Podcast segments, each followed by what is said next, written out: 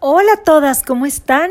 Espero que muy bien en otro episodio de Enfermas de Belleza, este podcast que está hecho, creado de mujeres para las mujeres, en un tema que nos concierne pues prácticamente a todas. Yo le llamo el cáncer social de la doble moral, el jinete apocalíptico de esta era, trastornos alimenticios y todo lo que sucede alrededor de esto, los sentimientos que nos causa el no, no las consecuencias de no tener la talla que una industria de la que la industria de la moda marca como sinónimo de belleza nos causa sentimientos de frustración, depresión, ansiedad, hay baja, muy baja autoestima. Y bueno, hoy el episodio se llama mm, No te enojes si tu hija o hijo padece de trastornos alimenticios y te encargaste de decirles los gordos, lo gordo que estaban. Tan, tómala, esto está fuerte, fuerte, fuerte. Bueno, para las que no me conocen, yo soy María Laura Salazar, soy especialista en salud y bienestar integral y hace más de 10 años me dedico especialmente a trastornos alimenticios, trastornos, trastornos de imagen, trastornos mentales y, em, y bueno, el día de hoy vamos a hablar sobre cómo influye en nuestros trastornos la vida en casa si desde pequeños, lo que, el diálogo ¿no? Que, que, oímos, que escuchamos en casa, eh, puede ser personal o simplemente nos pega de refilón. El lenguaje puede ser verbal o no verbal. ¿no? Por ejemplo, verbal me refiero a si de chiquitas nos dijeron lo gordas que estábamos y, y que si estábamos gordas nadie nos iba a querer.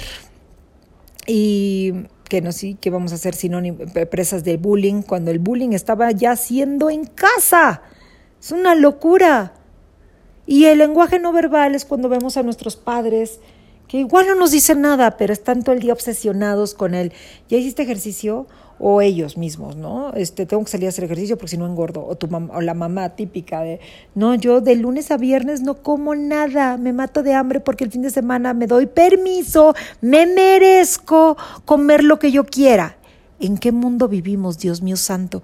¿Cómo es que se nos hace normal morirnos de hambre, matar al cuerpo de hambre y el fin de semana además en la distorsión total de decir, ahora sí merezco comer.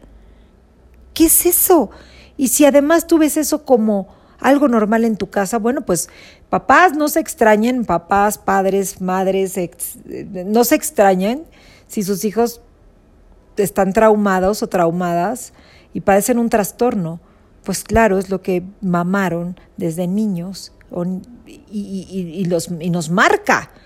En mi casa era el cuento de nunca acabar.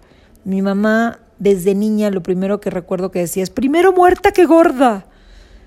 Y la otra era cada vez que queríamos eh, repetir plato, no sé, estás en etapa de crecimiento. Oye, ¿puedo comer otra pechuga de pollo, unas quesadillas? O...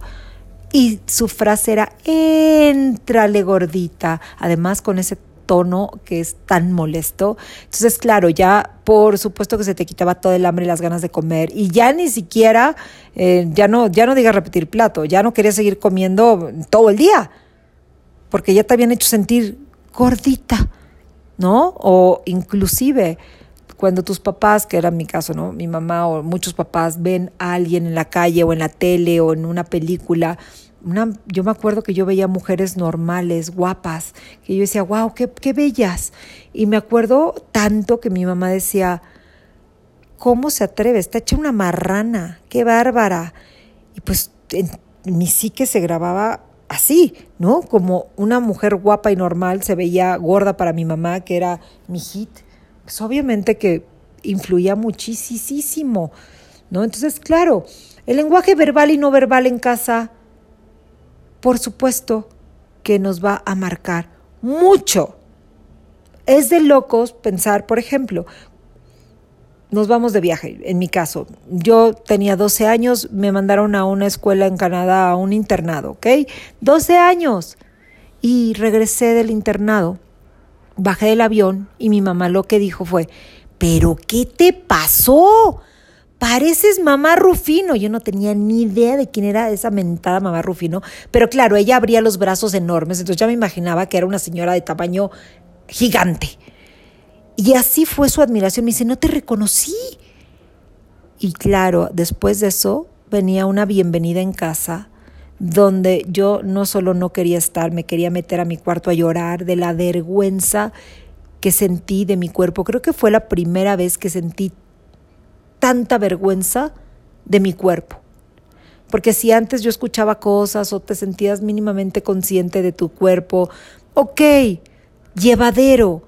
Pero después de ese incidente, que marcó mi vida muchísimos años después, Madre mía, pues sí, no quería ni salir de mi cuarto, además de que había la bienvenida y todo el mundo te decía, qué repuestita te ves, mijita, mira nada más qué cachetes, y te los agarraban y te los, mm, te los mm, pellizcaban y te los, te los hacían de un lado para otro, ¿no? Como si fuera gracioso. La otra era, ¿a quién te comiste? ¿Te tragaste a María Laura? O sea, cosas súper hirientes que hoy volteando a ver esto, la gente cree que es chistosa, pero no saben el daño que eso causa.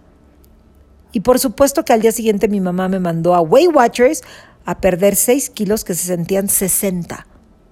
O sea, yo sentía que tenía un 100 kilos encima de mí. No eran los 6 kilos, era lo que, lo que la sociedad y sobre todo en tu casa te hacen sentir tu núcleo. ¿Y cuál es la consecuencia? Pues el desarrollo mínimo de una alimentación desordenada que en muchos de los casos llega a ser sí un trastorno alimenticio. Ya las que me conocen saben que yo pasé por todas las sexias, ¿no? Anorexia, vigorexia, ortorexia, bulimia, comedora compulsiva, todo, todo, pero todo se originó en casa y no había en mi época el tema de redes sociales, sino ya me puedo imaginar. Ahí había nada más los típicos lugares destinados en ese momento, cuando yo tenía pues cuando era chava, cuando tenía 12 años, 13 años, 14 años, nada más había revistas donde estaban destinadas las modelos, ¿no? La, moda, comprar revistas. Ahorita, bueno, si tienes el teléfono todo el tiempo en redes sociales, puedes modificar tu apariencia, no es de extrañarse que trastornos alimenticios está cobrando vidas cada vez más o daños irreversibles. Que claro, que como pensamos que como no nos pasa a nosotras, eh, no nos está pasando nada grave, pues no va a pasar nunca. Grave error, grave error, porque las consecuencias muchas veces no se ven en este momento, se ven tiempo después, pueden ser inmediatas, pero si no créeme, la consecuencia te va a alcanzar. Y bueno, volviendo al tema, efectivamente, cuando a los 17 me vuelven a mandar a otro internado, yo dije, primero como claro, voy a repetir la frase de mi mamá, primero muerta que gorda, siguiendo los pasos de mi Santa Madre, no me va a volver a pasar. Lo que yo viví, la vergüenza, el bullying, el trauma, la baja autoestima, la depresión, la ansiedad que viví cuando me, la primera vez que me fui y que regresé y que me dijeron de todo, eso no lo iba a volver a vivir. Estaba determinada a no volver a pasar por esa situación. Entonces, pues surgió el efecto, ¿verdad? Contrario, no comer era la solución a todos mis males. Para no dejarme ir desenfrenada, pues mejor no comer y no empezar. Al contrario, vamos para el otro lado, a empezar a no comer. Y ahí empezó la anorexia. Efectivamente, con, por el miedo al bullying, sobre todo en casa y mi núcleo social. Entonces, dejé de comer cada vez más restringí más mis alimentos. Era una taza de Olbran, empezó así. Después, a la hora de la comida, carne con ensalada. Y en la noche, una manzana verde. Fue pasando el tiempo y al final yo ya nada más ingería media taza o menos de media taza de Olbran. Había quitado la carne y nada más comía la lechuga. Y en la noche, una manzana verde. Cuando regresé después, regresé del internado para Navidad, aquí ya habían pasado tres meses, regreso pesando nada, parecía varita de nardo, o sea, me desaparecía. y todo mundo, sobre todo mi mamá y el núcleo más cercano de la vez pasada, del bullying, todos me decían, ¡qué bárbara! ¡Qué bien te ves! ¿Qué te hiciste? Te ves divina. Qué bien te sienta irte fuera a estudiar. ¿Se imaginan lo que se grabó en mi psique? Es, así tengo que seguir para ser vista, admirada, valorada, tomada en cuenta. Aunque esté rota por dentro y me esté muriendo de inanición, todos me aplauden y no hay nada que más me guste que la gente me vea, que mi familia me, me, me tome en cuenta. Así que, pues ya no les tengo que decir por todo lo que siguió, que creo que muchas ya conocen, ¿no? Siguió efectivamente anorexia y luego bulimia, muchos años, vomitar mi vida, todo con tal de no subir un gramo, porque en mi experiencia personal en esas dos polaridades fue tan, tan garra, el daño fue tal que quedó muy marcado, ¿no? Las dos experiencias. La primera del bullying a los 13 años de gorda, gorda, gordita, entrale gordita, a quién te comiste, este, no te reconocí.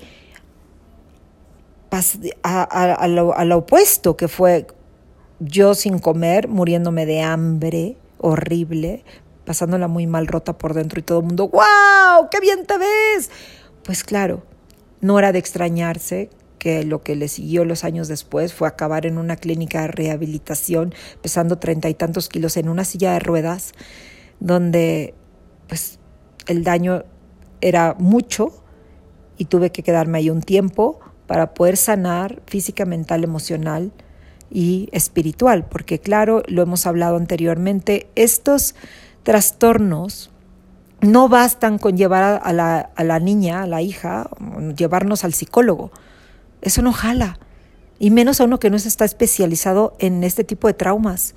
Tampoco jala ir a la nutrióloga, porque muchas nutriólogas meten más en el trastorno a, a la chava.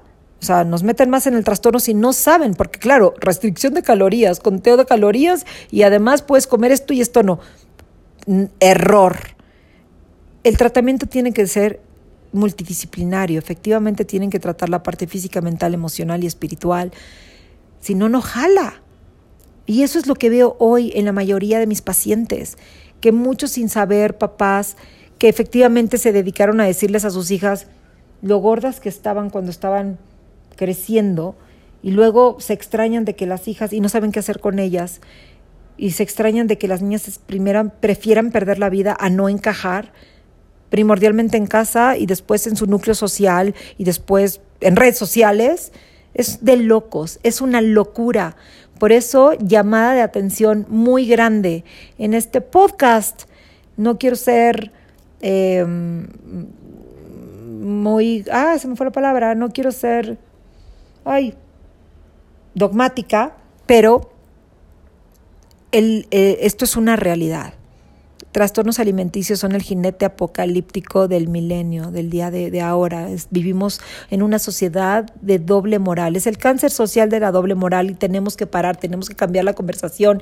Si queremos tener, poder, poder mejorar, poder sanar, eh, poder evitar que más y más y más mujeres de cualquier edad sigamos obsesionadas por la perfección física y dejemos al lado nuestros sueños, nuestros proyectos, persiguiendo tallas inalcanzables y dejando la piel en ello. Entonces, bueno, pues quería contarles un poquito sobre estas dos experiencias tan marcadas y tan opuestas y el daño que hace a nuestra sociedad y efectivamente, por eso puse mi post en Instagram, papás, o sea, cómo se extrañan que los hijos, sus hijos tengan trastornos y se dedicaron a decirles los gordos, lo gordos que estaban. Ahora, ¿se puede salir? Claro que se puede salir de esto. Yo soy eh, una, eh, un, caso, una, una, no sé qué me pasa hoy, se me van las palabras.